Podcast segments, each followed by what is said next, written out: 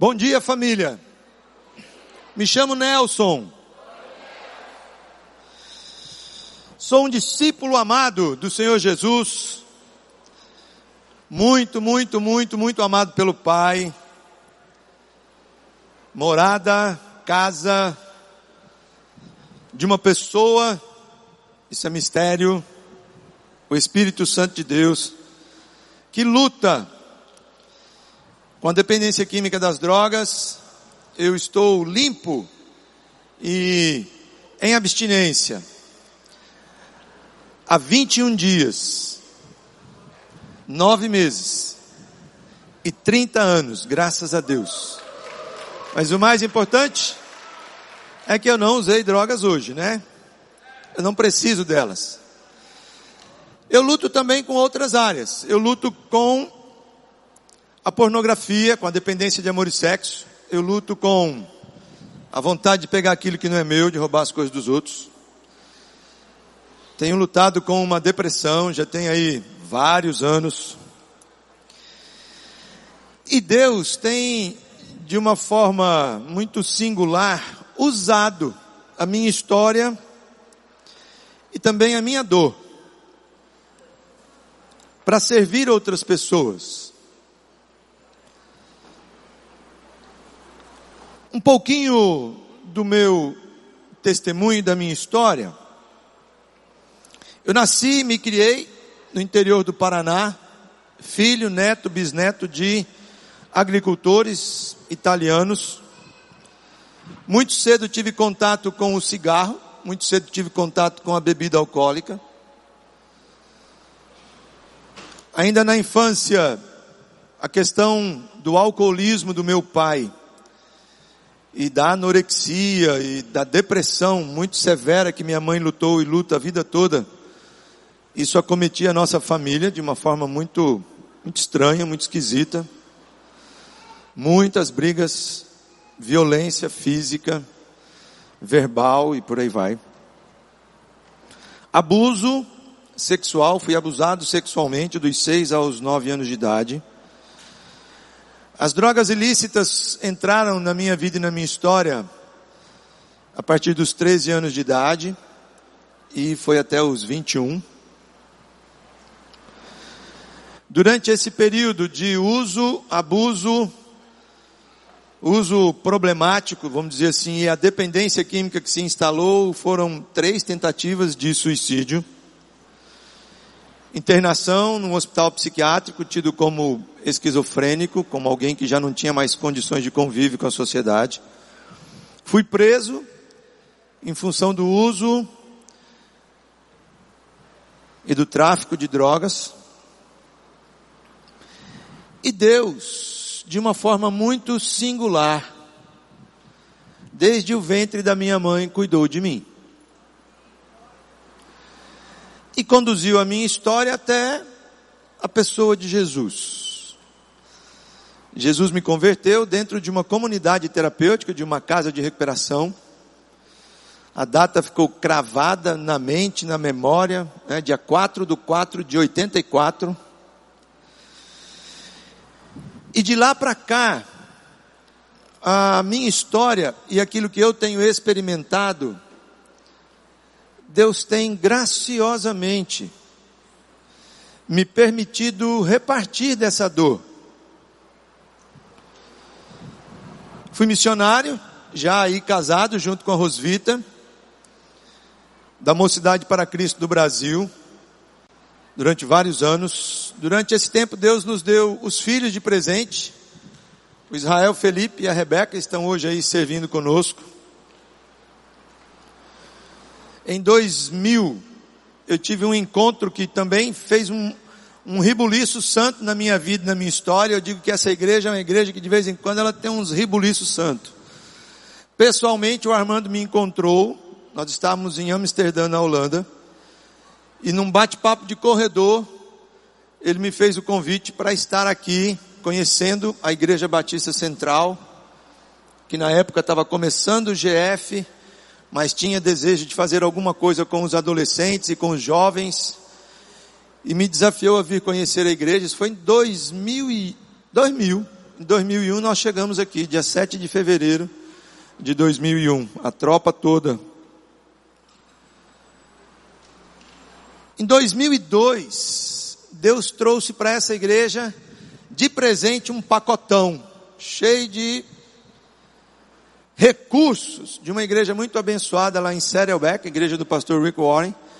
E dentro desses pacotes estava um pacote do Celebrate Recovery, do CR. Caiu no colo do Nando num primeiro momento. O Nando repartiu com o Cameron, o Cameron repartiu com o Dr. Hélio. E os três entenderam que deveriam chamar alguém para provar se o negócio funcionava ou não e resolveram chamar o Nelson. se der certo com o Nelson, gente, dá certo com qualquer um. Mal sabiam eles que depois de algumas quintas-feiras lá em casa, a gente traduzindo o material, era um negócio muito doido, era assim, eu, eu não, a Rosvita traduzia e eu aplicava para nós quatro.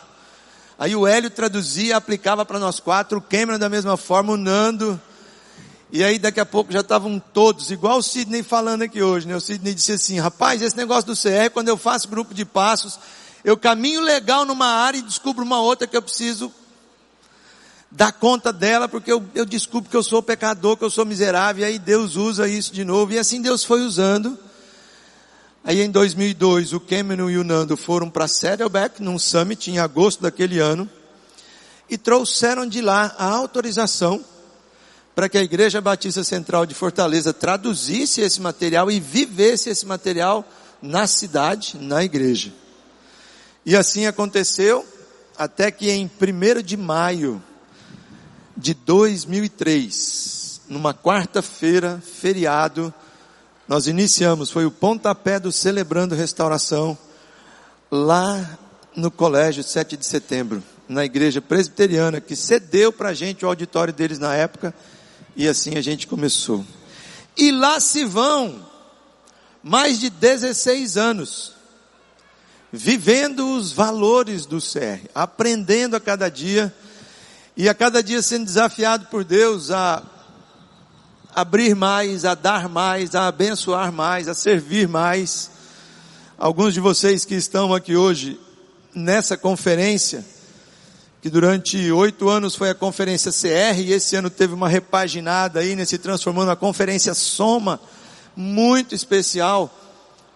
Vocês são fruto desse contato, desse convívio, né, de vir para um EPL, de ouvir falar, de experimentar na sua comunidade isso. Deus nunca desperdiça uma dor. Deus nunca desperdiça uma dor. O início dessa loucura santa chamada Celebrando Restauração não se deu em Saddleback. O início se deu quando Deus resolveu olhar para a humanidade e restaurar a humanidade.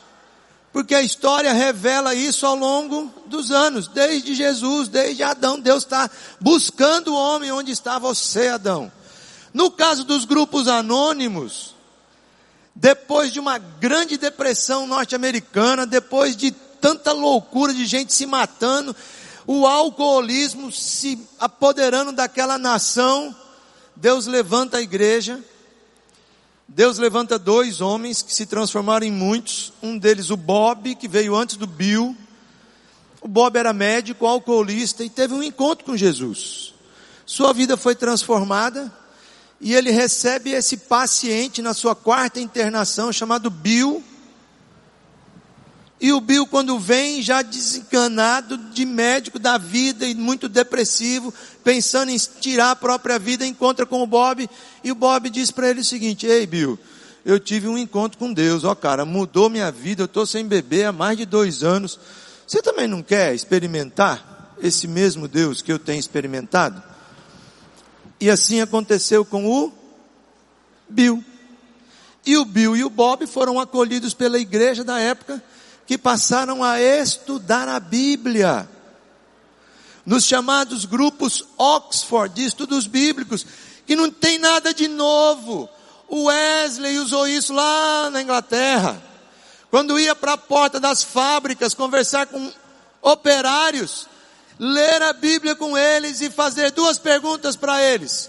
Homem cheio de carvão, todo melado de suor. Depois de terminar de ler a Bíblia na hora do almoço, o Wesley olhava para aqueles homens simples e dizia assim: Ei, o que foi que Deus falou com você? Aí dizia: ó, Deus falou que é para eu amar minha mulher igual Jesus amou a igreja. Ele dizia: agora, o que é que você vai fazer a respeito? Rapaz, eu vou chegar em casa e vou lavar a louça para ela. Né? Aí a mesma coisa acontece em 1935, quando Deus dá uma estratégia linda, chamada Alcoólicos Anônimos, Narcóticos Anônimos.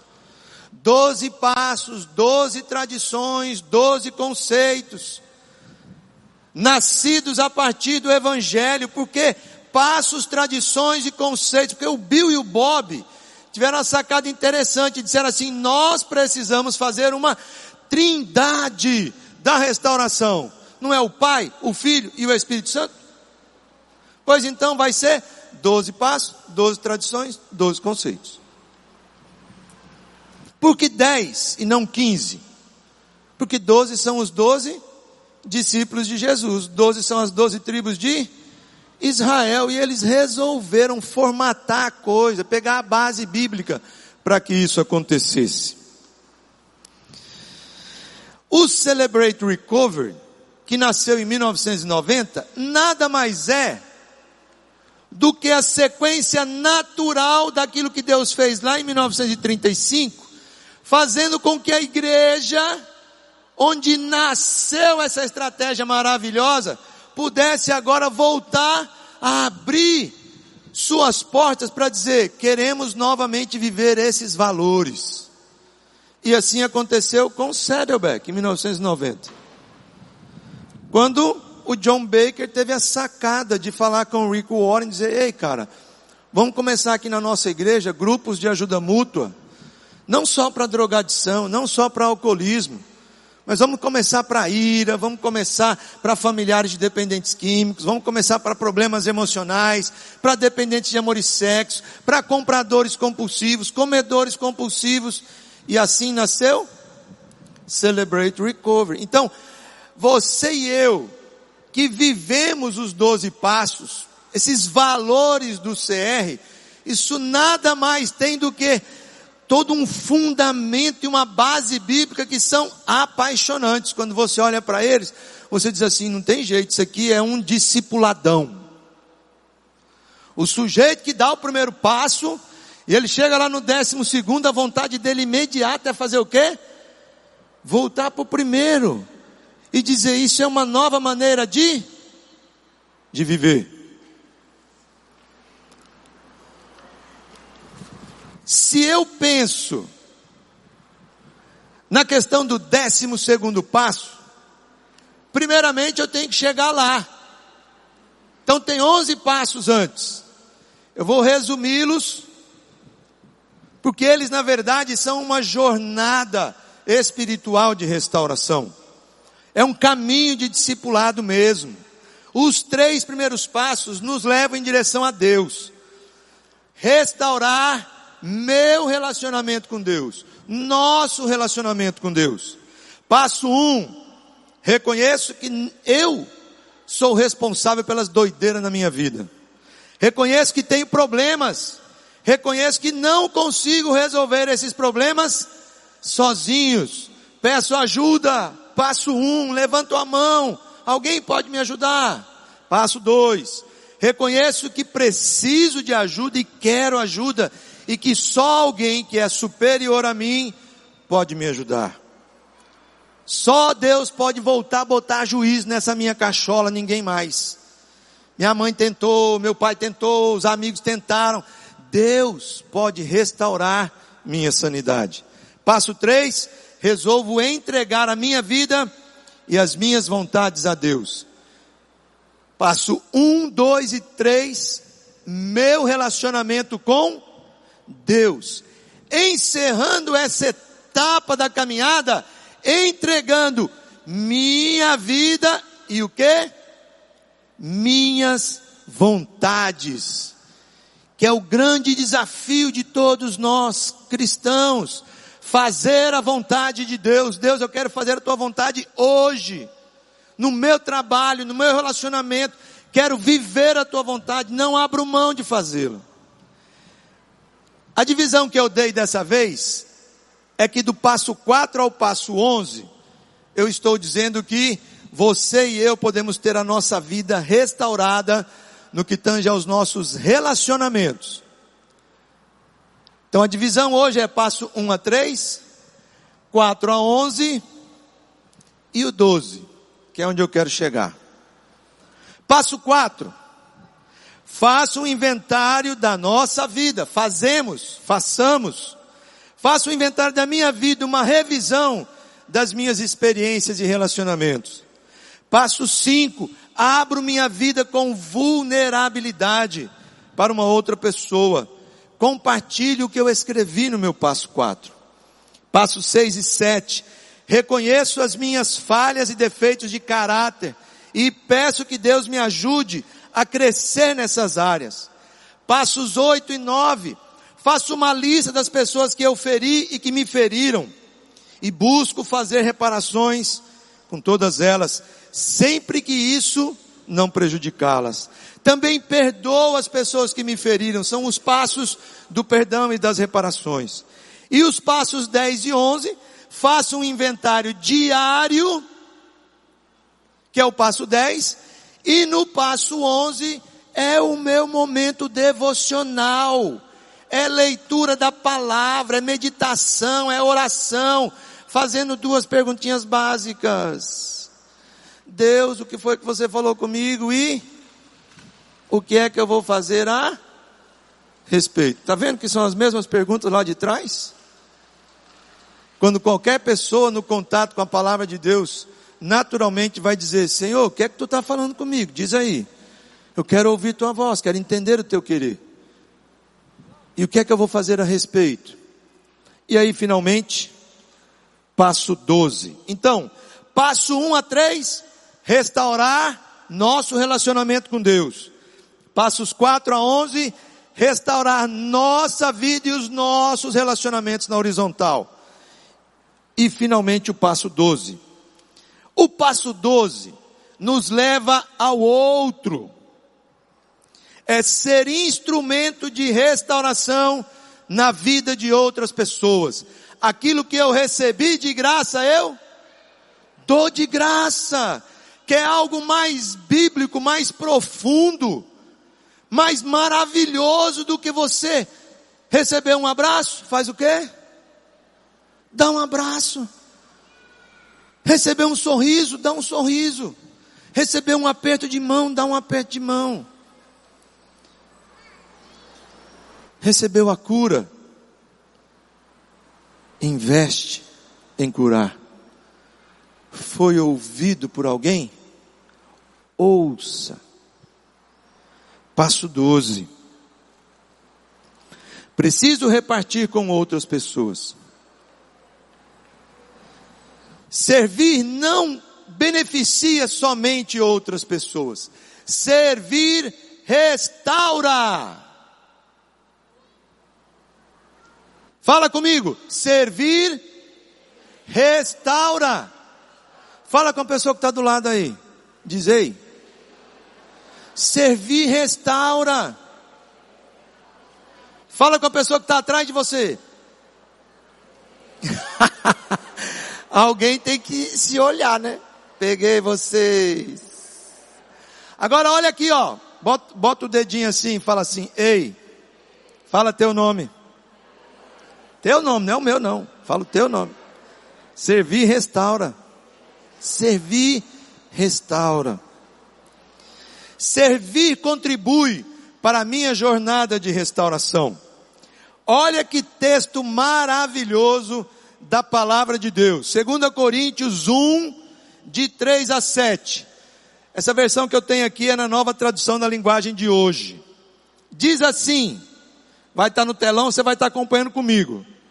Louvado seja o Deus e Pai do nosso Senhor Jesus Cristo, o Pai bondoso, o Deus de quem todos recebem ajuda. Ele nos auxilia em todas as nossas aflições, para podermos ajudar os que têm as mesmas aflições que nós temos. E nós damos aos outros a mesma ajuda que recebemos de Deus. Porque assim como tomamos parte nos muitos sofrimentos de Cristo, assim também por meio dele participamos da sua grande ajuda. Se sofremos, é para que vocês recebam ajuda e salvação. Se somos ajudados, então vocês também são e recebem forças para suportar com paciência os mesmos sofrimentos que nós suportamos. Desse modo, a esperança que temos em vocês está firme, pois sabemos que, assim como vocês tomam parte nos nossos sofrimentos, assim também recebem a ajuda que Deus dá. Oh Senhor, que coisa apaixonada, aquilo que a tua palavra fala. Deus nos auxilia nas nossas aflições para que eu possa ajudar pessoas que estão passando pelas mesmas aflições. E se somos ajudados, então vocês também são.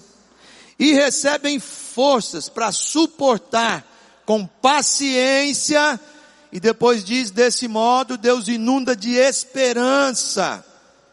Quando damos aos outros a mesma ajuda que recebemos de Deus, Deus nos dá ainda mais resiliência para suportar as dificuldades da vida com paciência e esperança.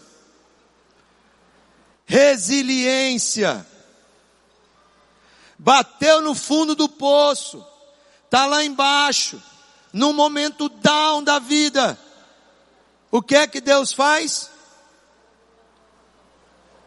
Usa com graça pessoas que já bateram no fundo do poço, que sabem a dor que você está passando, e vão lá e estendem a mão e diz: Bora. Alguém um dia me estendeu a mão. Bora. Fica de pé. Vamos comigo. Resiliência é a capacidade que uma pessoa adquire para lidar com problemas, situações críticas, adversas, obstáculos da vida, as dores, as perdas, as frustrações. Jesus foi muito honesto comigo e com você. No mundo teremos aflições.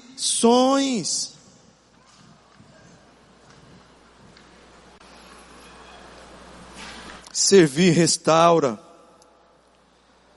A pessoa que é acometida e que experimenta dessa nova maneira de viver, ela não sucumbe. Ela enfrenta a crise, ela encara os obstáculos, não cede a pressões, tem a capacidade de adaptar-se, a habilidade de manter-se estruturado, recupera a alegria de viver após a tempestade. E aí vai servir, vai servir e vai servir. Servir deveria ser o nosso vício, a nossa adicção. Sou viciado em abençoar. É a minha droga de preferência. E aí não vai ter grupo no Celebrando Restauração para esse negócio não, viu? Já quero logo descartar. Assim como até hoje a gente não fez de jeito nenhum vai ter lá negócio de chocolate também, as mulheres podem ficar tranquilas. Não vai ter grupo de recuperação para chocolatras anônimas. A galera da cafeína também não, pode ficar tranquilo que o cafezinho vai continuar no CR. O pessoal já estava preocupado aí, né?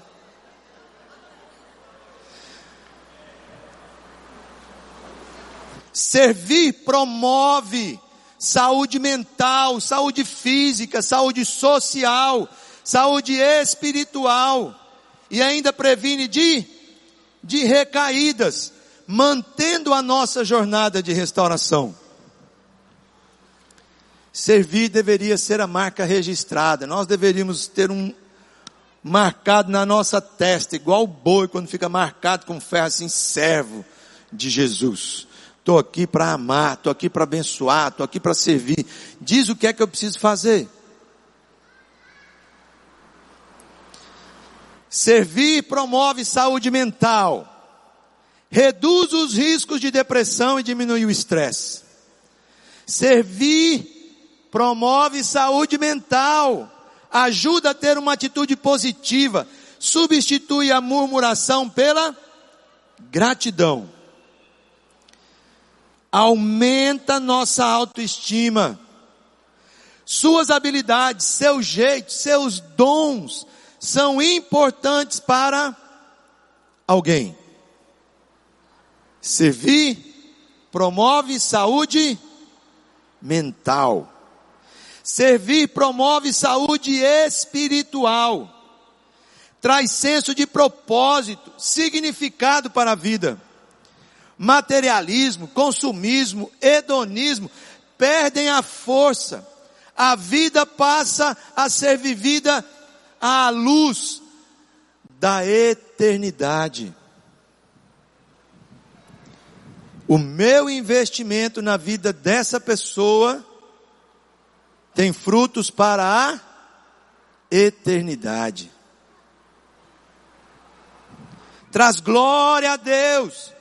Nossas boas obras apontam sempre para o Criador. Nos criou para boas obras.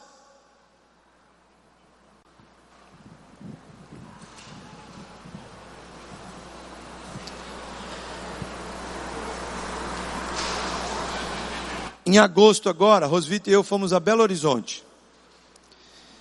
E eu tive o privilégio de me encontrar com a minha turma de educação física que se formou há 25 anos atrás. E eu não tinha notícia desse pessoal. Eu passei a ter notícia deles quando o técnico do Ceará, meu amigo, formou comigo, o Anderson Moreira.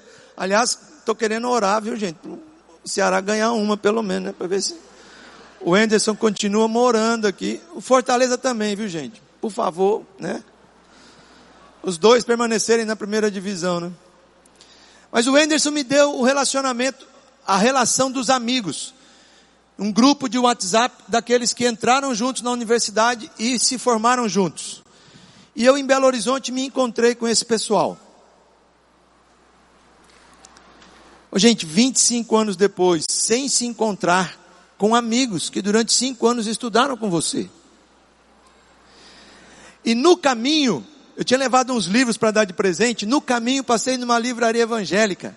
Parei com a Rosita e falei, gata, me lembrei de uma coisa. O que? Durante os cinco anos de universidade, eu era o homem do esmilinguido, o homem da formiguinha eu vivia com um monte de marca-texto do esmilinguido, distribuindo formiguinha para a turma. Esses emoji aí, meu filho, foram todos criados a partir do esmilinguido, não é não, Elô? A turma acha que esse negócio é novo, não tem nada de novo. E aí, eu, assim que a gente foi chegando na pizzaria e tal, Rosvita e eu abraçando o pessoal e e aí teve um determinado momento, já no meio da conversa, eles lembraram da cuca de banana da Rosvita. A Rosvita teve que fazer uma cuca de banana. Levamos a cuca de banana, levamos uma cuca de uva e tal. E aí eu fui entregar o presente para cada um e dentro tinha um esmilinguido. Gente, foi um momento tão especial de Deus Nelson esmilinguido e lembrando. A gente fazia um esmilinguido enorme, deixava na porta da universidade, convidando o pessoal para o clube bíblico. E daqueles que lá estavam nesse jantar, nesse bate-papo, 14 amigos, comigo 15. Seis deles são hoje crentes em Cristo Jesus.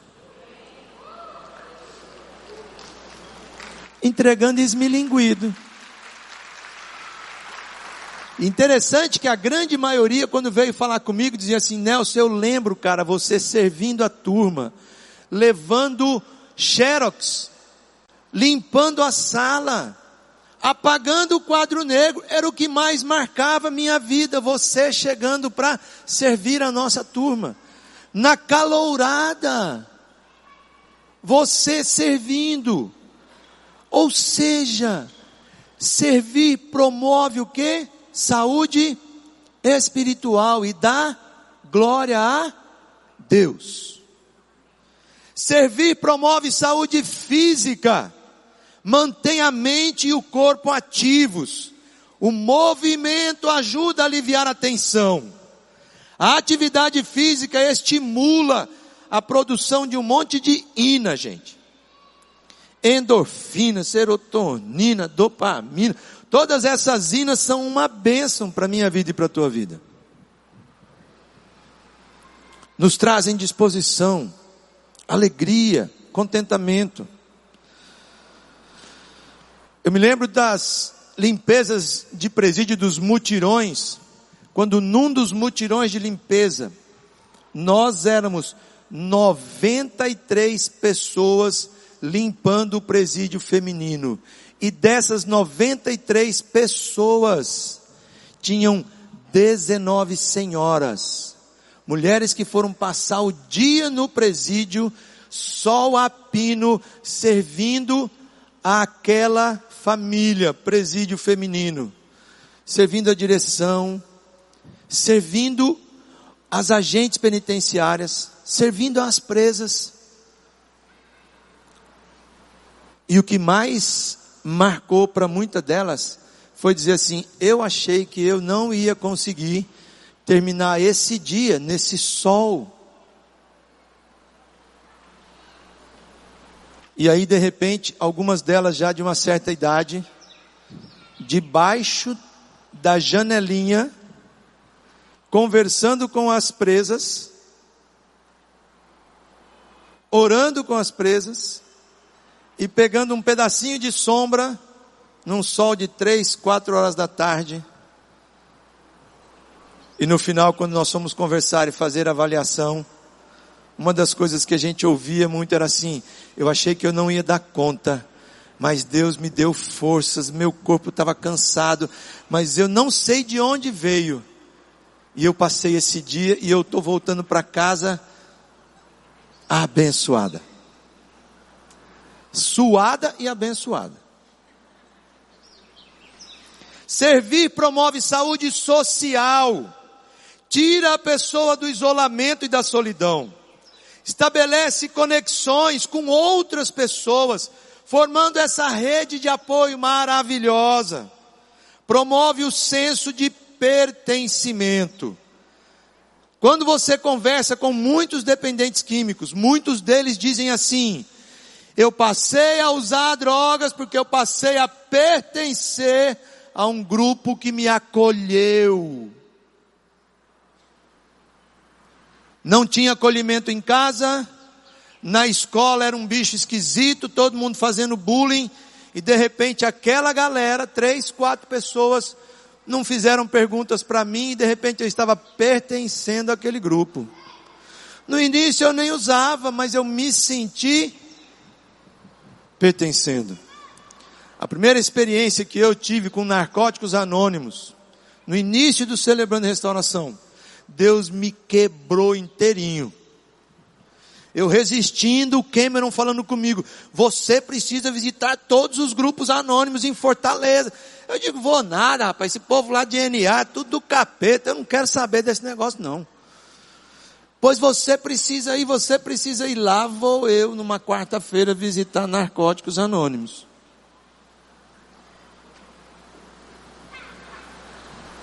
No final daquele encontro eu chorava feito criança, vendo Deus naquele lugar, quebrado e as pessoas me abraçando, me acolhendo, um cara que eu nunca tinha visto na minha vida. Me deu os dois números de celular dele para mim e disse assim: a hora que você precisar de mim, a qualquer momento, pode me ligar.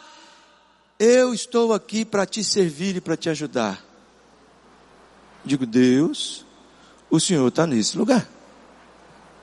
Que disposição é essa em servir? É por isso que alcoólicos anônimos e narcóticos anônimos estão espalhados em mais de 140 nações, servindo. A Irmandade serve. E por último, servir previne recaídas, evita uma agenda ociosa, ajuda a estabelecer e a manter novos hábitos, e deixa a rede de apoio em evidência.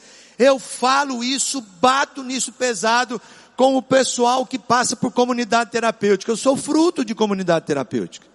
Jesus me alcançou numa casa de recuperação. Os cinco primeiros anos de caminhada com Jesus foi ali dentro, Deus cuidando de mim. Os quatro anos de seminário. Todas as vezes que eu volto a Curitiba, eu tenho a minha casa. E eu volto para a casa de recuperação Nova Vida. Meu ano de recuperação foi 84. Eu digo para os meninos que passam pelo grão de mostarda, tantas outras comunidades terapêuticas, reciclando, digo, meu amigo, volte, vá servir, vá abençoar a casa, a irmandade. No início do ano, Rosvita e eu fomos a Petrolina, última semana de férias, Deus nos deu de presente uns dias lá no Véi Chico. Com a igreja batista lá, que tem um celebrando restauração, os caras me levaram para descansar, pescar no Velho Chico. Eu nunca tinha pescado de molinete. Na verdade, eu nunca gostei de pescaria, que eu sempre tinha horror de pescaria. Lembrava meu pai bêbado, quase morrendo em rio, e peixe me, e anzol me, é um negócio, eu não queria saber de pescar. Já a Rosvita apaixonada com esse negócio de pescar. Ô oh, bem, me leva para pescar, me leva para pescar. Eu levei ela umas duas vezes. Uma vez eu levei ela num pesca e pague. Ela pescou 11 peixes, eu pesquei um. Eu desisti. Mas lá no velho Chico, com um molinetezinho fazendo e puxando a linha assim, ó. Ela pescou três e eu pesquei três também. Fui visitar uma casa de recuperação no sábado. A Rosita falou, não, não vou não, vou descansar e tal. Aí o pastor me pegou lá e falou, Nelson, quero que você vá numa casa de recuperação comigo. Ia ter um casamento nessa casa e eu fui. Cheguei lá de manhã, aquele movimento todo, comecei a andar assim, ó. A casa tem um quilômetro de distância até chegar no velho Chico. Lindo demais. Plantação disso, daquilo outro. De repente eu vejo um rapazinho lá. Pim, pim, pim, com a maquininha. Eu falei, quem é esse garoto? Ele disse, não sei não conheço, não conheço o pessoal daqui da casa. Eu venho aqui, estou vindo uma vez por semana, queria começar o CR aqui, etc e tal. Aí eu cheguei, me apresentei, perguntei o nome dele, disse, meu nome é Israel. Falei, ô oh, cara, que nome lindo, nome do meu filho e tal. E batendo papo. Falei, você está aqui na casa em recuperação? Ele falou, não, meu ano de recuperação foi há cinco anos atrás. É mesmo, cara? É, e o que, que você está fazendo aqui hoje? Eu volto para servir essa casa todo sábado. Eu passo a minha manhã aqui, fazendo o que for preciso.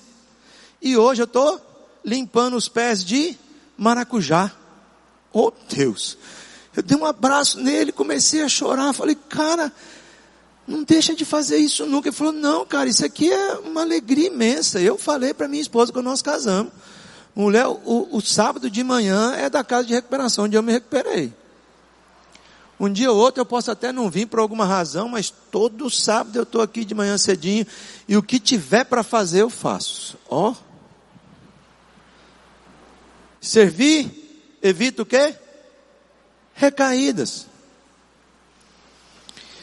Há uns oito anos atrás nós inventamos um negócio meio doido no CR. Que era inventar aí de um time de futebol sair jogando bola nos domingos de manhã nas casas de recuperação. Ô gente, esse time já morreu umas quatro vezes. Depois ele ressuscita de novo. A última ressurreição foi há mais ou menos uns nove meses atrás, dez meses atrás. E pegou uma turma que engrenou legal e de cada 15 em 15 dias a gente visita uma comunidade terapêutica.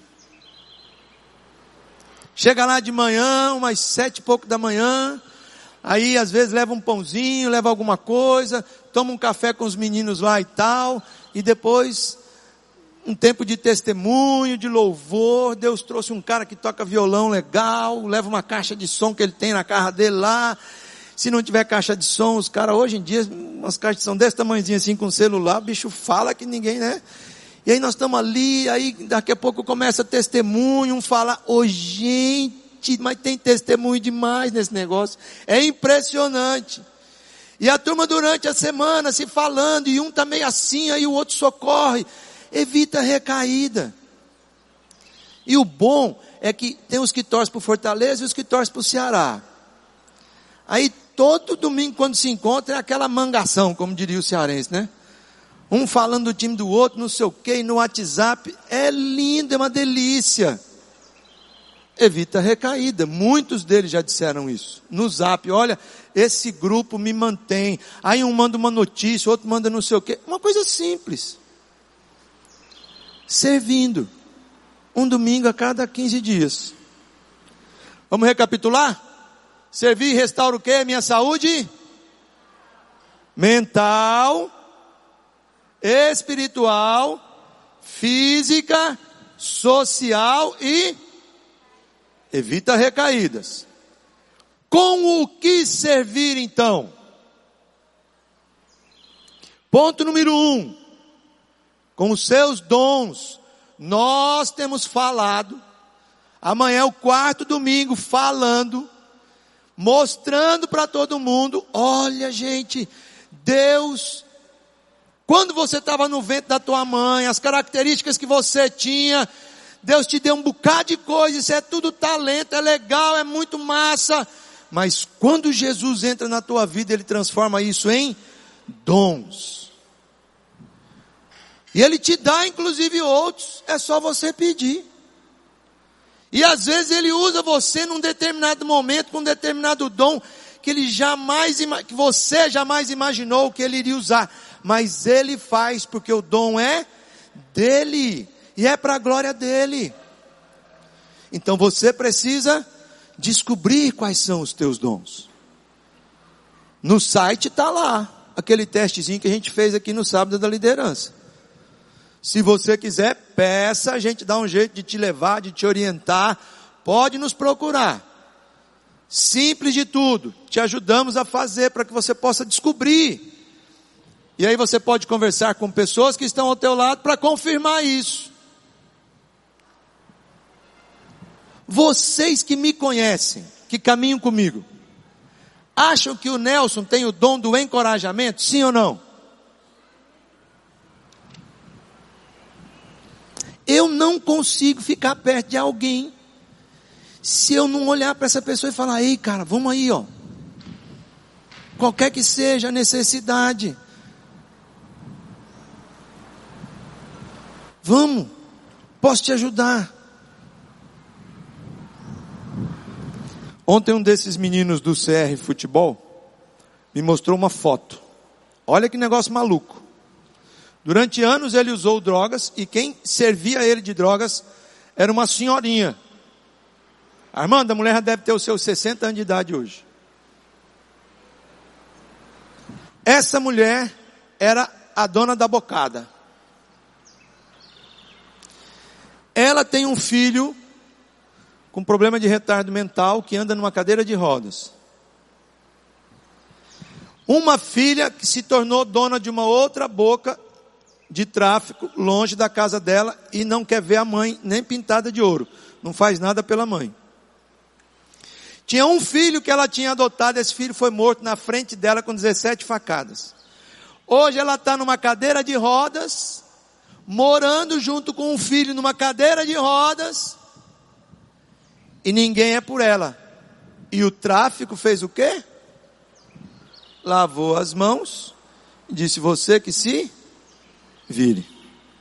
Aí ele me mostrou a foto dela ontem e falou assim, cara, vamos dar um jeito de fazer alguma coisa, visitar ela, abençoar a vida dela, conversar com ela e tal, porque, bicho, eu quero muito abençoar essa mulher. Eu sustentei a banca dela durante muito tempo usando drogas. Hoje eu quero fazer o quê? Cuidar dela, abençoar dela, de alguma maneira. Eu disse para ele, cara, tô dentro. Aí eu olhei para ele e falei assim: Me cobra, viu, velho? Me cobra. É uma maneira de fazer o quê? Não vou esquecer desse negócio, não. Como é que a gente vai fazer? Onde é que a gente vai se ajeitar? Ela está precisando do quê? É de uma geladeira, vamos consertar a geladeira dela, vamos fazer alguma coisa. É alimentação, eu não sei o que é, qual é a cadeira de rodas que ela tem, eu não sei o que Deus vai fazer. Mas eu sei que essa galera do CR Futebol vai se organizar para fazer alguma coisa. Para abençoar essa senhora. Com o que servir? Com os dons. Com o que servir? Com os seus recursos. Coloque o que você tem à disposição de Deus. Deus vai usar. O que importa não é a quantidade, mas é o coração daquilo que se coloca. Quando nós fomos começar o Celebrando Restauração Cidadania nos presídios, nós fizemos um, o que nós fazíamos antes, que eram portas abertas para que as pessoas viessem conhecer o ministério e saber como é que poderiam se envolver. 2 de novembro de 2011, lá no Querigma, a quadrinha pequena ali no início. Para nossa surpresa, vieram umas 90 pessoas. E para surpresa maior ainda, das 90, umas 60 eram mulheres. E nós não tínhamos pensado em fazer nada em presídio feminino. E naquele dia Deus falou, pois ó, tem a delegacia da mulher, tem o presídio feminino, tem o centro socioeducativo feminino, pois, e aquelas mulheres passaram a se envolver. Um irmão aqui da igreja me procurou no final e disse assim, ô Nelson, deixa eu abrir meu coração com você aqui. Para mim, cara, bandido bom é bandido morto. E não me chame para presídio, não, não me chame esse negócio de eu não quero ver preso, não, não quero nada. Mas se você precisar de literatura, qualquer literatura, especialmente Bíblia, o que for um livro, pode contar comigo que eu quero abençoar. Eu digo, tá bom. A história é longa. Mas Deus nos levou, depois de uma visita no IPPO2, a pensar em dar Bíblia para as pessoas que estavam presas dentro do presídio e os próprios, as pessoas que trabalhavam no presídio aqui no IPPO2. E um preso tirou a gente de tempo, Bezerra e eu, disse, não, Bíblia aqui não funciona, Bíblia não dá certo, não sei o que e tal, convenceu a gente. Eu cheguei em casa, falei para Rosvita, poxa, a gente pensando em, em abençoar os caras, em dar a Bíblia, e eu descobri que realmente Bíblia não funciona, não dá certo no presídio não. Aí Rosvita disse, por que, que você não dá um devocional? O papel é grosso, o cara não vai fumar. A mensagem é simples, o cara pode ler, um lê para o outro, né? Não é tão caro quanto uma Bíblia, e aí? Puxa vida, fui conversar com esse irmão. Fiz as contas no primeiro ano e pensei assim, olha, eu acho que uns 1.500 devocionais vai ser legal. O devocional mais em conta era o presente diário e tal. Show.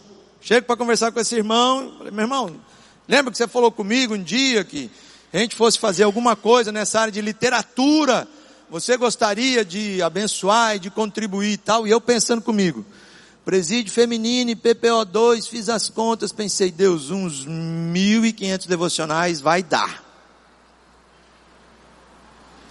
Beleza. Estou conversando com o irmão e tal, aí eu olhei para ele e falou assim, então vocês decidiram, é, a gente decidiu e tal, estamos pensando em dar um presente diário para cada um. Ele, quanto é que custa cada um? Eu falei, quatro reais e quinze centavos. Ele olhou para mim e disse, mil é meu. Aí eu olhei e disse assim, como assim mil é meu? É mil reais?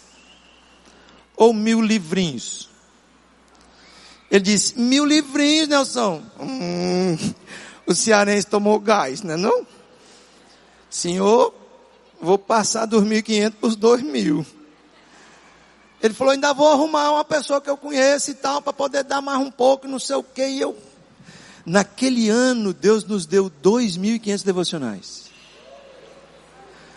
Usou a vida desse irmão. O recurso que Deus deu para ele, o coração dele é generoso. E assim é com qualquer um de nós. O pouco que você tem, coloca nas mãos do Senhor. Então, com o que servir, com os dons, com o que servir, com os recursos. E com o que servir? Com a dor. Com a sua dor. Com a minha dor. Deus nunca desperdiça uma dor. A dor nos prepara para servir. Ela nos torna humildes, empáticos e sensíveis às necessidades dos outros. Humildemente compartilhe a sua experiência. Seja uma mensagem viva de esperança a partir da sua dor, da sua luta para outras pessoas. Coloque a sua dor à disposição de Deus e confie que Ele vai usar a tua dor. Não se preocupe com isso. Deus é especialista nisso. Com o que servir?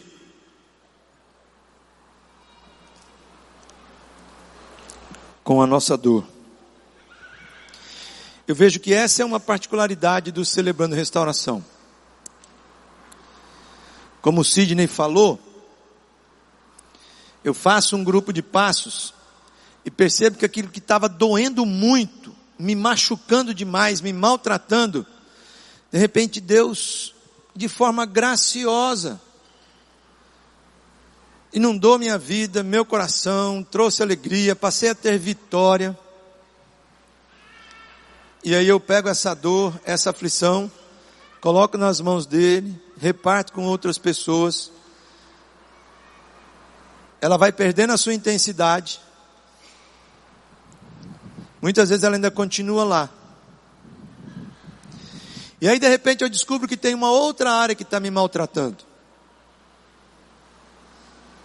E aí eu vou para essa outra área e Deus faz a mesma coisa. E eu coloco essa dor à disposição em um determinado lugar, em um determinado momento, em uma determinada hora. Deus me leva para uns cantos, gente, que é a coisa mais louca desse mundo. Eu fico assim pensando, Senhor, um mês e meio atrás, eu fui para o lançamento de um negócio chamado Propaganda do Bem. Depois que eu assisti tudo que os caras falaram, um dos caras que está nesse negócio aí, o Vladson estava do lado dele e ele começou a falar sobre o que tinha sido feito e falado ali. E o Vladson olhou para mim, olhou para ele e disse assim: Olha, o Nelson tem uma história de depressão, de homem que luta e lutou com depressão. Aí ele disse assim para mim: Ei, cara, você poderia ser voluntário da nossa campanha, falando da tua experiência, da tua dor, da tua luta, da tua doença? Eu falei: Posso. Pois é, cara, que coisa legal. Vou agendar contigo aí para a gente pegar o teu depoimento, pegar as tuas fotos, não sei o quê. Ô, gente, eu estou em três outdoor da cidade. Vocês já viram? Em algum canto? Que negócio mais maluco.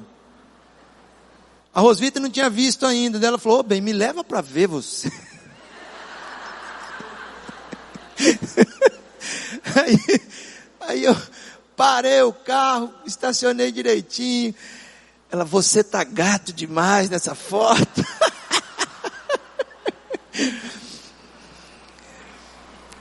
Na terça-feira, eu fui num encontro de irmandades que são ecumênicas. Olha que negócio maluco, cara. É um professor da Universidade Federal que me conheceu num dia que a Secretaria de Justiça estava entregando umas placas de reconhecimento e tal, e o CR estava nessa história, estava lá com o Bezerra e o pessoal. E esse professor também recebeu esse lance de voluntário, não sei o que e tal. Ele me convidou para ir para uma reunião dele. Eu fui. E é muito massa, cara, a reunião. Aí eu cheguei de novo na reunião na terça-feira. Ele disse: eram 12 pessoas, três meninas universitárias, ele, duas senhoras, um casal, duas professoras juntamente com ele e eu. Aí disse: Vamos começar a nossa reunião com o Evangelho. Aí botou um celular com essas mensagens, sim, mensagem do dia, minuto, não sei o que e tal, né? E era do livro de Filipenses. Um pastor pregando em cima de um versículo, né? É Deus quem efetua tanto querer quanto realizar e tal e tal. Aí quando terminou, ele disse assim: Pois agora cada um de nós que ouviu esse evangelho diz o que é que foi que Deus falou com cada um de vocês. Eu falei, essa pergunta está me perseguindo, cara. E o que é que eu vou fazer a respeito desse negócio, né? Aí fez a rodada do que foi que Deus falou comigo. Aí eu tinha que sair. Eu disse, eu preciso pedir perdão a vocês. Eu tenho um evento acontecendo agora. Eu vou ter que fazer parte de uma mesa lá na Câmara de Vereadores, lançamento de uma cartilha sobre suicídio e tal. Aí ele falou, pois então o senhor comece e depois o senhor fale. O que que eu fiz? Falei, olha, o que eu vou fazer a respeito do que falou aí é colocar minha dor à disposição de Deus. Porque eu passei, aí contei o meu testemunho sobre depressão. Quando eu conto, uma menina começa a chorar. A senhora começa a chorar, duas outras meninas do meu lado, dizendo assim: foi por isso que eu vim nessa reunião. Foi para entender que eu não estou sozinha, vivendo em depressão. Olha se Deus está usando você para falar comigo. Eu estou dizendo assim, gente, o que, que eu vou fazer a respeito agora? Eu vou repartir da minha dor. Vou repartir da minha dor. Bem, quero encerrar. Nossas ações dão significado às nossas palavras. Nossas ações dão significado às nossas palavras. Quero que você feche os teus olhos agora.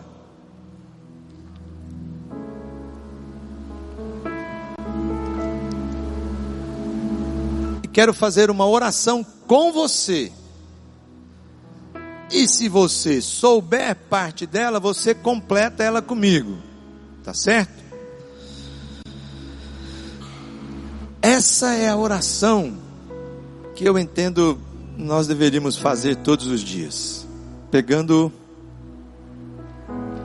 o passo 3. Senhor, eu quero fazer a tua vontade.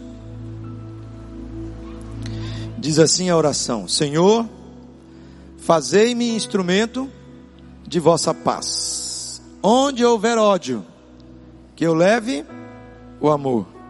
Onde houver ofensa, que eu leve o perdão. Onde houver discórdia, que eu leve a união. Onde houver dúvida, que eu leve a fé. Onde houver erro, que eu leve a verdade. Onde houver desespero, que eu leve a esperança. Onde houver tristeza, que eu leve alegria. Onde houver trevas, que eu leve a luz. Ó oh, Mestre, Fazei que eu procure mais consolar que ser consolado, compreender que ser compreendido, amar que ser amado, pois é dando que se recebe, é perdoando que se é perdoado, e é morrendo que se vive para a vida eterna. Amém. Amém. Aleluias. O Senhor nos abençoe nos deu um momento muito gracioso agora, de comunhão, de almoço, muitas oficinas à tarde. Johan, você está vindo para poder dar os avisos todos, né? Vem cá.